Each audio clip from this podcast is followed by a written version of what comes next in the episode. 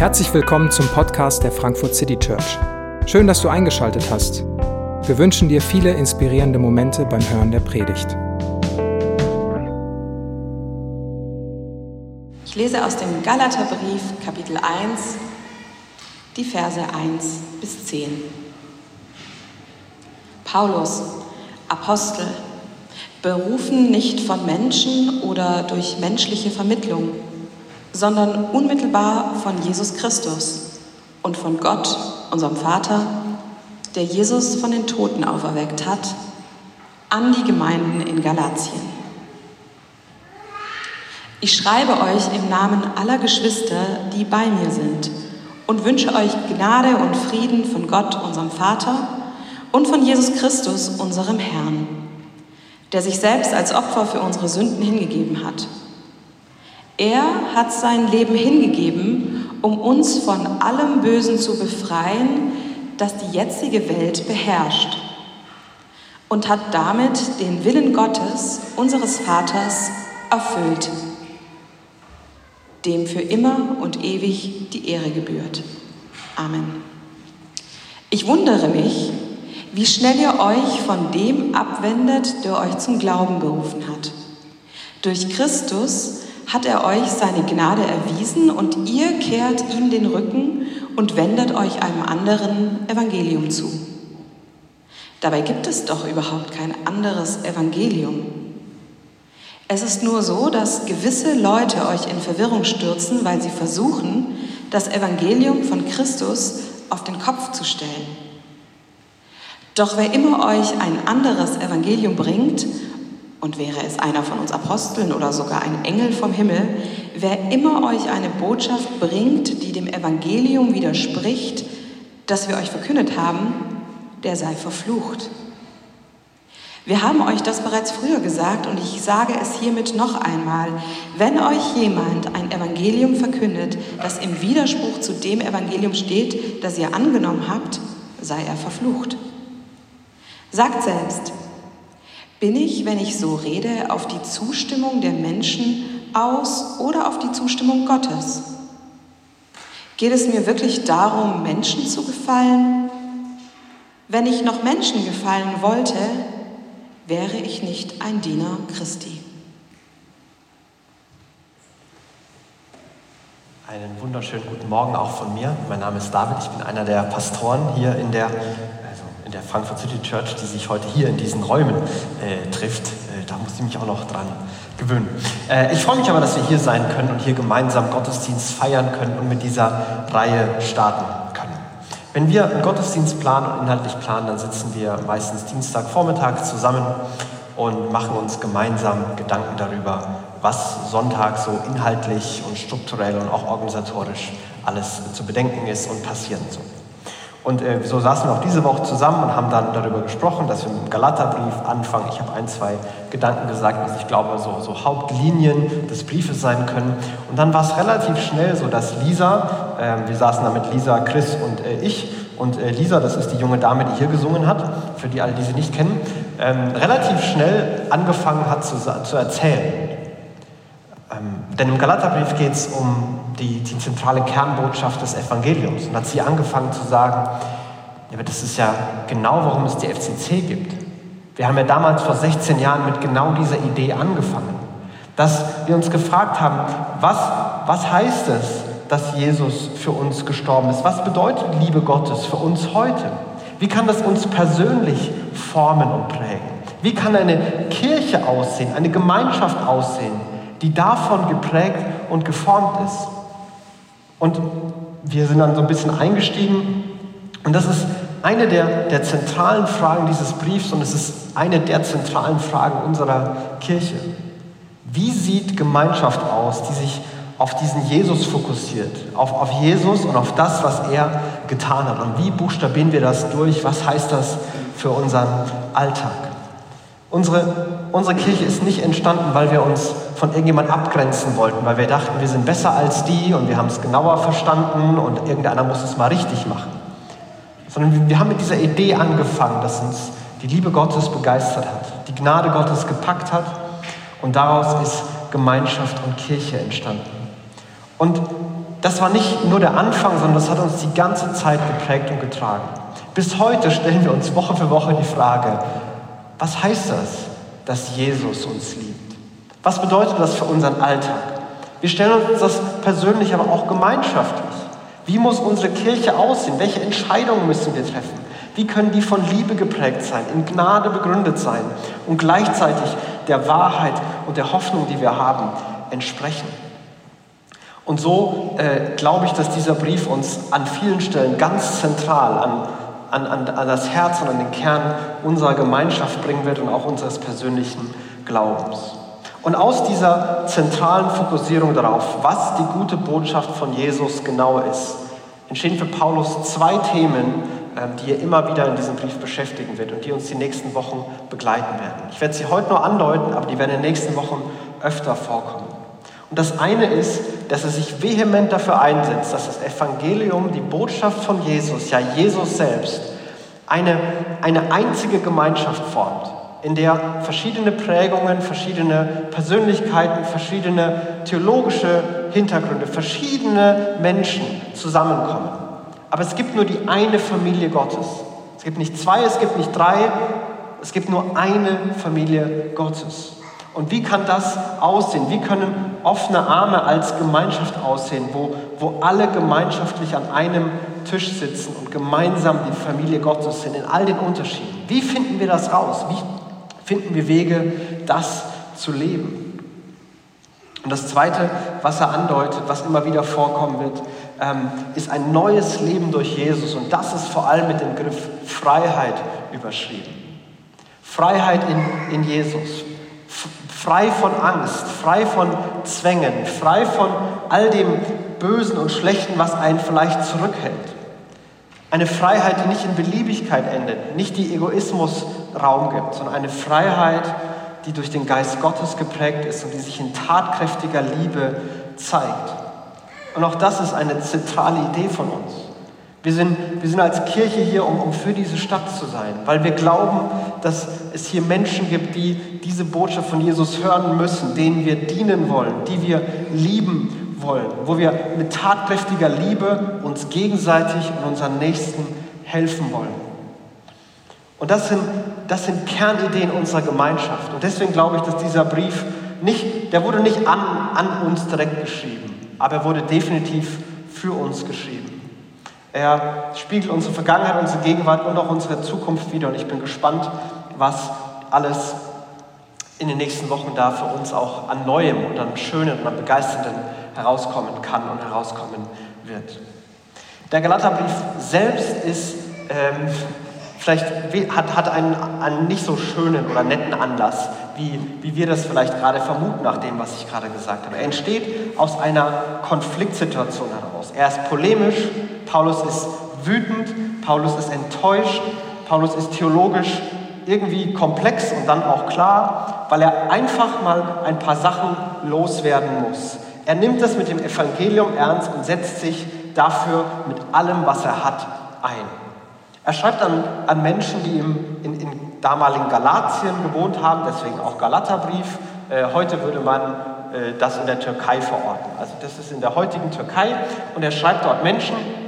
Und es war eine Gegend, die über Jahr, Jahrhunderte sehr aufständisch war und die Römer genervt hat. Und dann haben die Römer angefangen, äh, ehemalige Soldaten, so Veteranen dort mehr und mehr anzusiedeln, ähm, die dann dafür gesorgt haben, dass man möglichst loyal zu Rom ist und möglichst romtreu ist. Äh, es war eine Gegend, wo der Kaiser ganz präsent war. Der Kaiser wurde verehrt, weil man eben zeigen wollte, wie loyal man ist. Und gleichzeitig gab es einige jüdische Gemeinschaften, die auch die hatten Sonderregelungen, ähm, weil auch die Juden waren, haben sich ständig aufgelehnt, wenn die Römer ihnen irgendwelche religiösen Vorschriften gemacht haben. Und die Römer waren relativ pragmatische Leute. Die haben gesagt, wir machen jetzt einen Deal. Ihr hört auf, euch aufzulehnen Dafür dürft ihr euren, zu eurem Gott beten, ihr müsst aber für uns beten. Deal? Und das haben die Juden angenommen und sie durften ihr eigenes Ding machen. Und mitten in diese Spannung aus loyalen Leuten zu Rom, jüdischen Gemeinschaft, die eigene, eigene abgekapselte Gruppen gebildet haben, kommen jetzt Christen hinein und werden in diese Spannung geworfen. Und irgendwann kam Paulus da an, hat ihnen von Jesus erzählt, dass in Jesus Gott etwas Neues angefangen hat, dass Jesus den Weg zu Gott freigemacht hat und Menschen durch Jesus jetzt zur Familie Gottes gehören. Und irgendwann später kam ein anderer Reise, Reisepräger, der gesagt hat, was hat der Paulus euch gesagt? Ach, dass ihr einfach so dabei sein könnt. Ja, da hat er sich sehr leicht gemacht. Von Essensvorschriften, so kein Schwein und so, hat er, hat er nicht gesagt. Sabbat halten hat er, hat er auch nicht, aber über Beschneidung hat er geredet, oder? Auch nicht. Ja, der hat sich ganz schön leicht gemacht mit euch. Das, das müsst ihr leider alles noch nachholen. Denn wer zum Volk Gottes gehören will, der muss sich an alle Regeln, die Gott seinem Volk gegeben hat, äh, ähm, halten. Das, da gibt es leider keinen Weg drumherum. Und als Paulus das hört, beginnt er rot zu ziehen. Ich, ich stelle mir das vor, er, er, bekommt einen hochroten Kopf, schreit irgendjemand an äh, und entschuldigt sich später dafür, dass er ihm einen Brief und einen, äh, einen Zettel bringen soll, wo er diesen Brief aufschreiben kann. Und mit hochrotem Kopf äh, steigt Paulus also ein und beginnt diesen Brief so. Paulus, Apostel, berufen nicht von Menschen oder durch menschliche Vermittlung, sondern unmittelbar von Jesus Christus und von Gott, der Jesus aus den Toten auferweckt hat. Das ist ein relativ konfrontativer Einstieg. Ich bin Paulus und mich hat nicht irgendein Mensch berufen. Gott selbst, der aus den Toten auferstanden ist, von der hat mich hier hingeschickt. Das ist ein ganz schön krasser Selbstanspruch, mit dem Paulus hier beginnt. Er erklärt das später, dass er einer der war, die die Christen verfolgt haben, die sich aufgelehnt haben, der, sich, der, sich, der diesen jüdischen, diese jüdische Sekte, die auf einmal an diesen Jesus geglaubt hat, er hat diese jüdische Sekte verfolgt. Und irgendwann, als er wieder mal Christen gefangen nehmen wollte, um sie ja, zu, zu verhören, zu schlagen oder sogar zu töten, ist ihm Jesus begegnet. Dieser Jesus hat ihm erklärt, wer er ist, wie Jesus die jüdische Hoffnung und die jüdische Schrift erfüllt. Und auf einmal hat sich das Leben von Paulus verändert. Er hat seine Botschaft direkt von Jesus bekommen. Er ist zu Petrus gegangen, zu Jakobus, zu den anderen Aposteln und hat gesagt, hey, das habe ich von Jesus gehört, ihr wart bei Jesus dabei, habt ihr das auch gehört? Stimmt das? Die haben gesagt, ja, das stimmt, das haben wir genauso gehört. Und das ist der, der Grund für die Autorität, die er hat. Und das ist sein Selbstverständnis. Paulus tritt hier auf mit diesem Brief und schon die ersten Zeilen machen klar, was ich hier sage, das hat mir Jesus gesagt. Das ist nicht nur ein, ein Diskussionsbeitrag, den ich mit in den Raum stellen möchte. Das ist nicht nur was, was ich äh, in der Kommentarspalte auch mal dazugeben möchte sondern das ist etwas, was Jesus ganz persönlich so sagen würde. Von dem habe ich meinen Auftrag, von dem habe ich meine Autorität. Und das gibt uns eine, eine, eine, neue Brille, mit der wir den Brief lesen. Also entweder das stimmt oder stimmt nicht. Aber es ist keine Diskussionsrunde, die Paulus hier eröffnen möchte. Und er möchte auch mit den Galatern nicht diskutieren. Dann hat er so ein paar höfliche Floskeln, die man halt so einbauen muss, ich schreibe euch im Namen aller Geschwister, die bei mir sind. Für Namen hat er keine Zeit, dafür ist er zu sauer. Und wünsche euch Gnade und Frieden von Gott. Das ist so das kürzeste und höflichste, was man machen kann. Ähm, mehr, mehr geht nicht. Und dann lässt er das erste Mal vom Stapel, was seine Agenda ist. Was dieses Evangelium ist, worum es sich hier dreht. Gnade und Friede von Gott, unserem Vater und von Jesus Christus, unserem Herrn, der sich selbst als Opfer für unsere Sünden hingegeben hat er hat sein Leben hingegeben, um uns von allem Bösen zu befreien, das die jetzige Welt beherrscht und hat damit den Willen Gottes, unseres Vaters, erfüllt, den für immer und ewig die Ehre gebührt. Das ist vielleicht eines der wenigen Punkte im Neuen Testament, wo es so eine Art Kurzzusammenfassung geht dessen, was das Evangelium, die gute Botschaft von Jesus im Kern ist.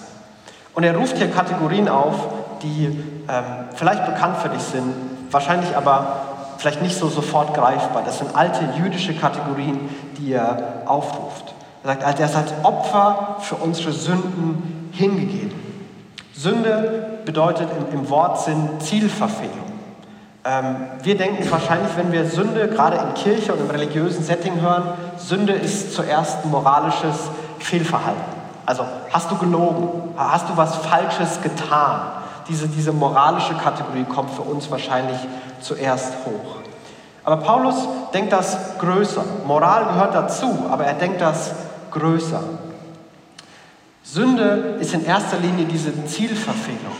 Denn der Mensch wurde von Gott geschaffen, um mit Gott in Gemeinschaft zu leben. Damit das, was die Menschen bei Gott sehen und bei ihm erleben, seine Liebe, seine Güte, seine Freundlichkeit, seine Gerechtigkeit, dass sie das so verinnerlichen, dass sie damit die Welt prägen und die Welt gestalten. Das war das Ziel, die Bestimmung, der Sinn der Menschen. Aber die Menschen haben sich von Gott abgewendet und sich anderen Göttern zugewendet. Und dann hat er Abraham berufen und durch Abraham Israel berufen und gesagt, hey, durch euch, ihr sollt diesen Auftrag wieder aufnehmen. Ich will mich euch vorstellen, damit ihr der Welt zeigt, was Liebe, was Güte, was Gnade heißt, wer ich wirklich bin. Deswegen waren auch für Juden, alle Nichtjuden, sofort Sünder.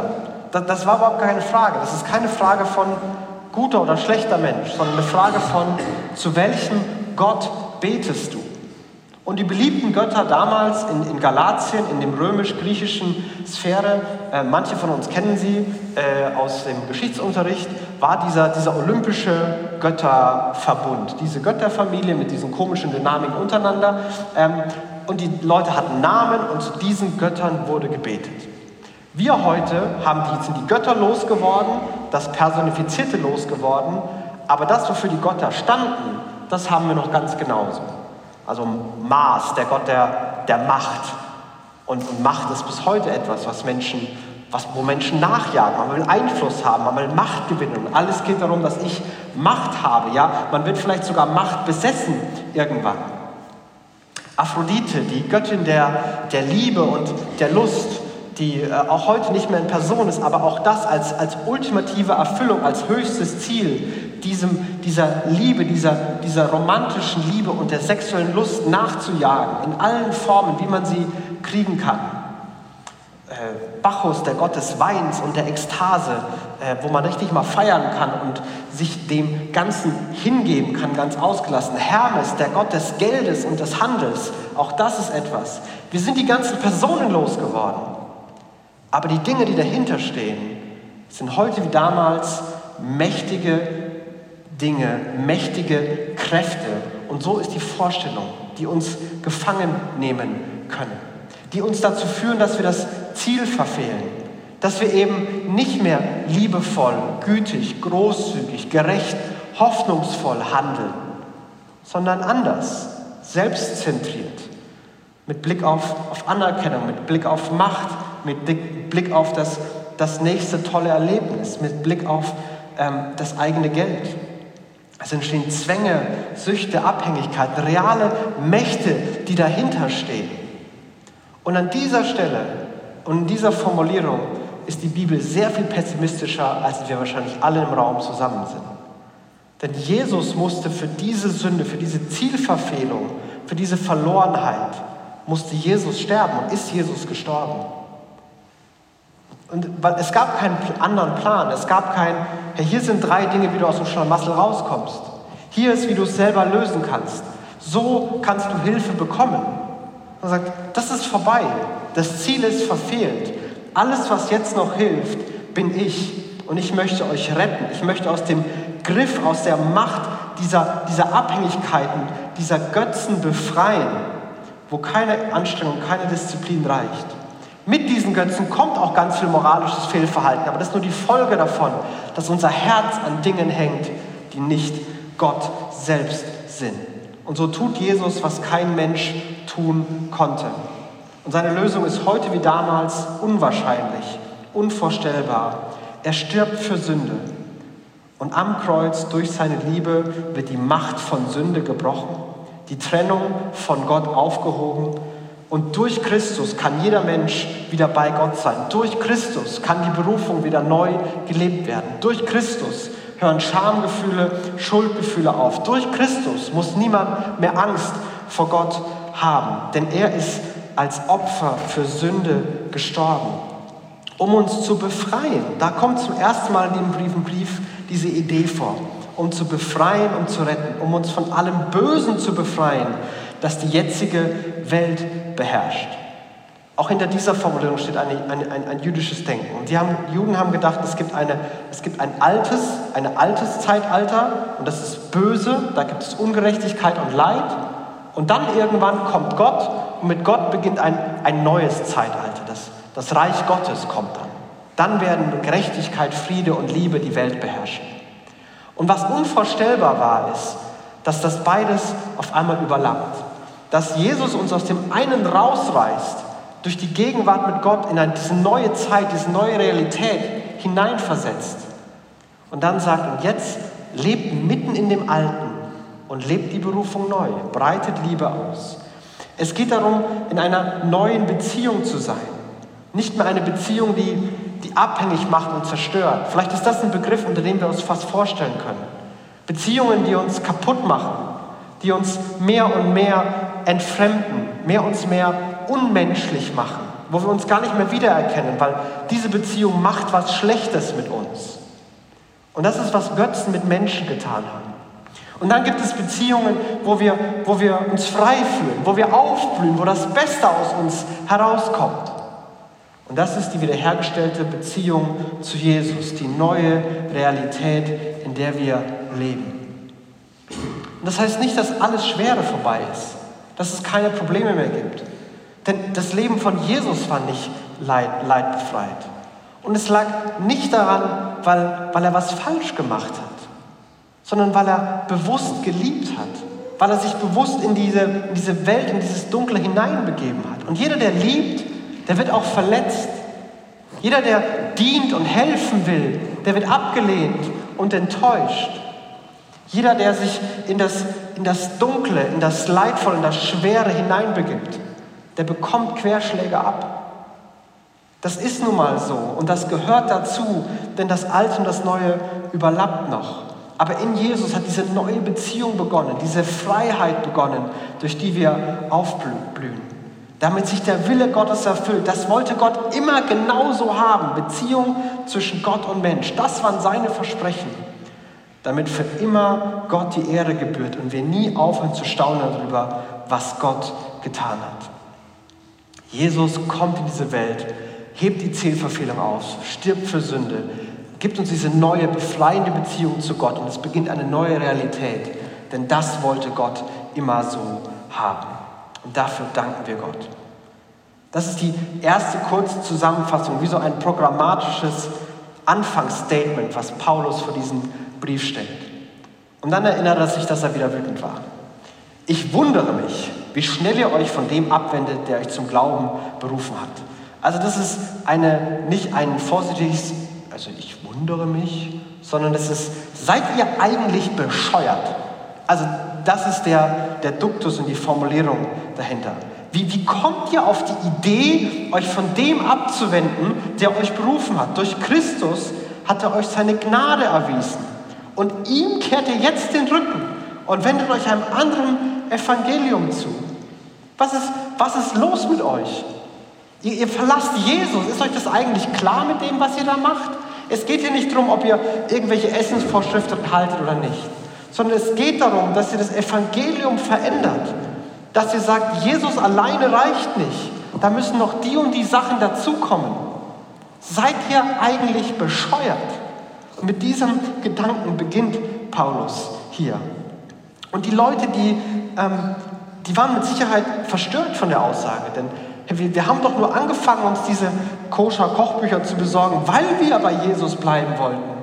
Wir haben doch nur damit angefangen, uns an Sabbat zu halten, weil wir bei Jesus bleiben wollten. Das ist doch jetzt totale Verwirrung. Und die Leute, die da gekommen sind, die sind ganz, ganz moralisch und ganz wichtig aufgetreten. Und die wollten doch auch über Jesus geredet. Und Paulus sagt, nein, ich muss mich wundern, wie könnt ihr euch von Jesus abwenden? Das steht hier auf dem Spiel. Nicht nur ein paar Regeln da, ein paar Regeln dort, sondern es geht um das Zentrum, um die Botschaft von Jesus und ob Jesus alleine reicht oder ob noch viele andere Dinge dazukommen müssen. Ein anderes Evangelium. Und dann sagt er in Vers 7, dabei gibt es doch überhaupt kein anderes Evangelium. Es ist nur so, dass gewisse Leute euch in Verwirrung stürzen, weil sie versuchen, das Evangelium von Christus auf den Kopf zu stellen. Und auch heute gibt es verschiedene verschiedene Einflüsse auf das Evangelium, die versuchen, es auf den Kopf zu stellen und zu verzerren. Und es gibt die Leute, die versuchen, dem Evangelium etwas hinzuzufügen. Du, du bist aus Gnade gerettet und Jesus liebt dich so, wie du bist. Und jetzt musst du noch die richtigen Dinge glauben und die richtigen Dinge tun. Denn nur wer ganz fest glaubt und nur wer die wirklich richtigen Dinge glaubt und nur wer das auch in seinem Leben beweist, der ist wirklich aus Gnade gerettet. Da wird was dazugefügt. Gute Menschen, die richtig und fest glauben, die brauchen zumindest ein bisschen weniger Gnade. Ist doch toll. Ist mehr für die anderen da. Aber das ist einer der Punkte, wie, wie wir vielleicht manchmal das dem Evangelium etwas hinzufügen. Dass wir glauben, Jesus alleine, das reicht nicht. Ich muss noch fester glauben. Ich muss noch besser das in meinem Leben bewiesen. Und erst dann akzeptiert mich Gott, erst dann liebt mich Gott. Es gibt theologische Prägungen, die von Gnade reden. Aber eigentlich geht es nur darum, ob du das Richtige glaubst und das Richtige lebst. Und Paulus würde auch sagen, ich muss mich doch sehr wundern. Was denkt ihr euch dabei? Es geht darum, nicht wie stark du glaubst, sondern dass du an Christus glaubst, ob stark oder zaghaft. Es geht darum, dass dein Leben auf Christus fokussiert ist. Nicht, dass du alles auf die Reihe bekommst und jetzt schon dieses moralische, perfekte Bild abgeben kannst. Wir fügen da dem Evangelium etwas hinzu. Und auch wir sind manchmal persönlich in der Gefahr. Gott liebt mich erst, wenn ich das mache. Und nicht jetzt schon. Jesus alleine reicht da nicht. Und es gibt andere Strömungen, die versuchen, dem Evangelium etwas wegzunehmen. Es geht darum, dass du ein guter und liebevoller und offener und toleranter Mensch bist. Diese Kategorien von, von Sünde und von Rettung, die sind irgendwie fremd und auch überholt. Und es, es geht darum, dass wir liebevoll, offen und tolerant sind, unseren Nächsten annehmen, unseren Nächsten lieben und Menschen, die, die gut sind, die, die liebevoll sind, die werden, die werden irgendwie schon bei Gott landen und Gott nimmt die an, weil Gott liebt doch alle Menschen. Und man, man nimmt da so etwas aus diesem Evangelium raus. Es braucht gar keine Gnade und Rettung. Gott ist eh schon zufrieden. Jesus ist nicht der Retter, sondern das große Vorbild. Aber auch hier würde Paulus sagen, ich muss mich doch sehr wundern. So läuft es nicht. Ihr seid nicht so toll, wie ihr glaubt. Ihr brauchtet diesen Jesus und die neue Realität von Jesus ist eine ganz andere. Die ist viel mehr als offen und liebevoll zu sein. Die hat mit Rettung und Freiheit zu tun und, und Verbindung mit Jesus. Das könnt ihr nicht alleine. Ich muss mich doch sehr wundern. Manchmal fügen wir was dazu. Manchmal sind wir geneigt, was davon wegzunehmen. Und bei beidem steht Jesus selbst und unsere Beziehung zu ihm auf dem Spiel und die Gefahr ist ernst und deswegen reagiert Paulus hier so scharf, auch am Einschick dieses Briefes. Und es ist wirklich erstaunlich, wenn man sich überlegt, wie er manchmal an anderen Stellen reagiert. Er hat noch mehr Briefe geschrieben, die in der Bibel überliefert sind. Er schreibt an Gemeinden, die innere Spaltungen und Kämpfe haben. Er schreibt an Gemeinden, die so eine, so eine Angst und, und Panikstimmung haben, weil die Welt bald untergeht. Er schreibt an Gemeinden, die so wie andere Mittagspause machen, regelmäßig ins, äh, in, zum Tempelprostitution gegangen sind. Er, er schreibt an Gemeinden, die, die, die theologisch völlig komische Ideen haben. Und jedes Mal beginnt er den Brief mit, ich danke dafür das, was Gott unter euch getan hat. Das läuft gut. Hier glaubt ihr an Jesus. Hier gebt ihr euch Mühe. Ich staune darüber. Und jetzt hört auf mit dem Quatsch. Also das ist so der, der Duktus von vielen Briefen. Aber hier nichts davon. Kein, hey, das hat doch gut angefangen und ihr seid wirklich gute Menschen, nur das mit Jesus, hm, da müssen wir nochmal drüber reden. Sondern er ist von Anfang an auf 180. Das geht überhaupt gar nicht. Er kann mit theologischen Verwirrungen leben. Er kann mit Streitigkeiten über Randfragen leben. Er kann sogar mit moralischem Fehlverhalten, großem moralischem Fehlverhalten leben. Da findet er immer noch Grund zu danken. Er sagt ihnen trotzdem, du sollst ändern, aber er findet immer noch Grund zu danken. Aber da, wo Jesus aus dem Zentrum gerät, da sieht er rot. Da beginnt er auf volle Konfrontation zu gehen. Und er setzt ihm sogar noch einen drauf in den Versen 8 und 9. Doch wer immer euch ein anderes Evangelium bringt, und wäre es einer von uns Aposteln oder sogar ein Engel vom Himmel, Wer immer euch eine Botschaft bringt, die dem Evangelium widerspricht, das wir euch verkündet haben, der sei verflucht. Dann sagt er in Vers 9 quasi das gleiche nochmal, weil einmal sagen reicht nicht. Wir haben euch das bereits früher gesagt und ich sage es hiermit noch einmal. Wenn jemand ein Evangelium verkündet, das im Widerspruch zu dem Evangelium steht, das ihr angenommen habt, sei er verflucht. Auffällig ist, dass Paulus sich hier mit hineinnimmt. Paulus selbst hat nicht die Autorität, das Evangelium zu verändern. Er ist nicht, weil er Paulus ist, kann er sagen, was er möchte, sondern Paulus selbst ist an das Evangelium und an Christus selbst gebunden und hat nicht die Autorität, das einfach so zu ändern. Es ist auch kein Engel und sonst niemand. Das Evangelium kann keiner verändern und weiterentwickeln. Niemand kann was dazufügen oder wegnehmen. Jesus und seine Botschaft geben Paulus Autorität, nicht andersrum. Nicht weil Paulus es sagt, hat es Autorität, sondern weil es Jesus und seiner Botschaft entspricht, hat Paulus Autorität. Und er ist wirklich stark hier, weil immer euch was anderes verkündet. Der, der sei verflucht und sei es sonst wer und würde noch so auftreten. Und eine Frage, die sich dann hier für uns zentral stellt und die wir in den nächsten Wochen beantworten werden, aber mit der wir uns heute auch schon beschäftigen, ist, ja, woher wissen wir denn dann, dass wir das Richtige haben? Woher wissen wir denn, dass wir nicht kulturell irgendwelche Dinge dazugefügt haben, weggefügt haben und dass hier alles, und Paulus hier auch reinkommen würde und sage, ich muss mich doch sehr wundern. Woher wissen wir denn, dass wir das Richtige haben? Naja, wir versuchen, das, was wir hier sagen, das, was wir als Kirche glauben, das wir in den letzten 16 Jahren gemacht haben, nicht aus unseren Erfahrungen zu speisen, nicht aus dem, was wir für gute Ideen halten, sondern aus dem, was, was hier geschrieben steht, was wir in der Bibel sehen. Denn daraus können wir es abgleichen. Paulus hat den Anspruch zu sagen, hey, das hat Jesus gesagt.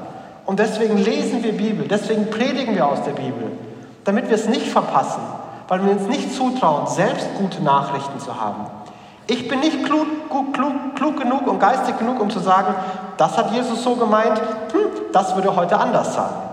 Das weiß ich nicht. Deswegen gucke ich da rein und manches finde ich, oh, finde ich gut, müssen wir darüber predigen. Aber so ist es nun mal. Das ist, das ist das, woran wir uns orientieren als Gemeinschaft. Wir machen das gemeinsam. Ich bin nicht der, der immer alleine in seiner Kammer sitzt und mit keinem redet. Und dann sind Sonntag alle überrascht, was ich sage. Wir planen gemeinsam, wir denken gemeinsam, wir korrigieren uns gegenseitig. Denn einer alleine ist nicht klug genug. Und eine Sache, die ich glaube, die uns über die ganzen Jahre geholfen hat, diesen Jesus im Zentrum zu behalten. Denn ich glaube, wir haben es geschafft. Ich glaube, wir, wir haben diese Spannung aus verschiedenem Wegnehmen und Dazufügen immer wieder korrigieren können und sind bei Christus geblieben, haben offene Arme behalten, dass alle Leute sich um diesen Christus versammeln können. War, dass wir in jedem Gottesdienst gemeinsam Abendmahl feiern. Denn das hilft uns, das nicht nur als eine Idee zu haben und dann weiterzumachen, sondern jeden Sonntag zu leben und zu implementieren. Denn wenn wir Abendmahl feiern, dann, dann ist das eine Einladung Jesu und wir gehen da alle mit leeren Händen hinter und nehmen Brot und Wein. Wir haben nicht unser Resümee der Woche in der Hand und gucken, ha, hier, guck mal, das haben wir gemacht, deswegen kriegen wir zwei Obladen und drei Schluck Wein und weil wir das gemacht haben, kriegen wir nur eine. Nein, jeder geht da mit leeren Händen hin. Und keiner von uns kann irgendwas bringen. Wir alle sind die, die das brauchen. Und das ist der zweite Teil. Keiner von uns kann auch sitzen bleiben und sagen, ich nicht diese Woche. Für euch, für euch ist es. Denn wir alle sind eingeladen. Keiner ist zu schlecht und jeder darf kommen. Und keiner war gut genug, dass er es nicht nötig hätte. Wir haben alle diesen gleichen Fokus und alle die gleiche Perspektive, dass Jesus für unsere Sünde gestorben ist. Dass wir uns Woche vor Woche erinnern dürfen, nicht uns anderen Dingen zuzuwenden, sondern unser Herz auf Gott auszurichten. Denn das ist, was Gott von uns möchte. Da entsteht die Freiheit und das Aufblühen der Beziehung, von der wir in dieser Reihe, die wir in dieser Reihe noch entdecken wollen. Und darum feiern wir Abendmahl, weil es ein spürbarer und sichtbarer und fassbarer Moment ist, wo wir das erleben und was uns hilft, das Evangelium, das Evangelium von Jesus im Zentrum zu behalten. Und so wollen wir Abendmahl auch jetzt in diesem Gottesdienst feiern. Wir erinnern uns, dass Jesu Leib dass der gebrochen wurde und dass Jesu Blut zur Vergebung der Sünden vergossen wurde. Und dass das die große Einladung Gottes an dich ist. Egal wer du bist, egal was du denkst, egal wer du, wo du herkommst, wie deine Woche war, wie du dich gerade selber siehst und wie du, was du gerade selber über dich denkst. Du bist eingeladen, zu diesem Jesus zu kommen. Und gemeinsam formieren wir uns um diesen Jesus.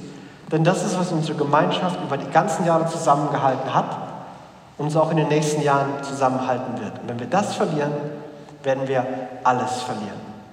Und deswegen bin ich gespannt auf die nächsten Wochen. Und ich darf euch die Einladung von Jesu zum Abendmahl zu kommen, auch heute aussprechen. Ich möchte ein Gebet sprechen und dann werden wir Lieder singen, damit wir nicht vergessen und dankbar sind für das, was Jesus getan hat. Jesus, ich danke dir, dass wir uns erinnern dürfen und wir uns neu vor Augen führen dürfen, was du für uns getan hast. Du siehst die von uns, die das noch nie gehört haben. Ich bitte, dass es uns die Herzen erleuchtet und wir die Freiheit erleben, die in einer Beziehung zu dir ist. Du siehst die von uns, bei denen manches verschüttet worden ist in den letzten Wochen, Monaten oder Jahren. Und ich bitte dich, dass du die Sehnsucht in uns wieder auf, aufflackern lässt, die Sehnsucht nach, nach dir, die Sehnsucht nach dem, was wir vielleicht schon mal erlebt haben, was wir schon mal geschmeckt haben. Und ich bete, dass du jedem von uns diese, diese Orientierung und diese Vergewisserung diesen Zuspruch gibst. Du bist für uns gestorben. Wir dürfen uns auf dich besinnen, auf dich ausrichten. Wir sind eingeladen, deine Gnade zu nehmen. Und das ist, was uns gemeinschaftlich und als Kirche prägt. Und so danken wir für diesen Gottesdienst, danken dir für diesen Moment und danken dir für deine Liebe und deine Güte, die auch jetzt und hier jedem von uns gilt. Und wir staunen gemeinsam darüber, Jesus. Amen.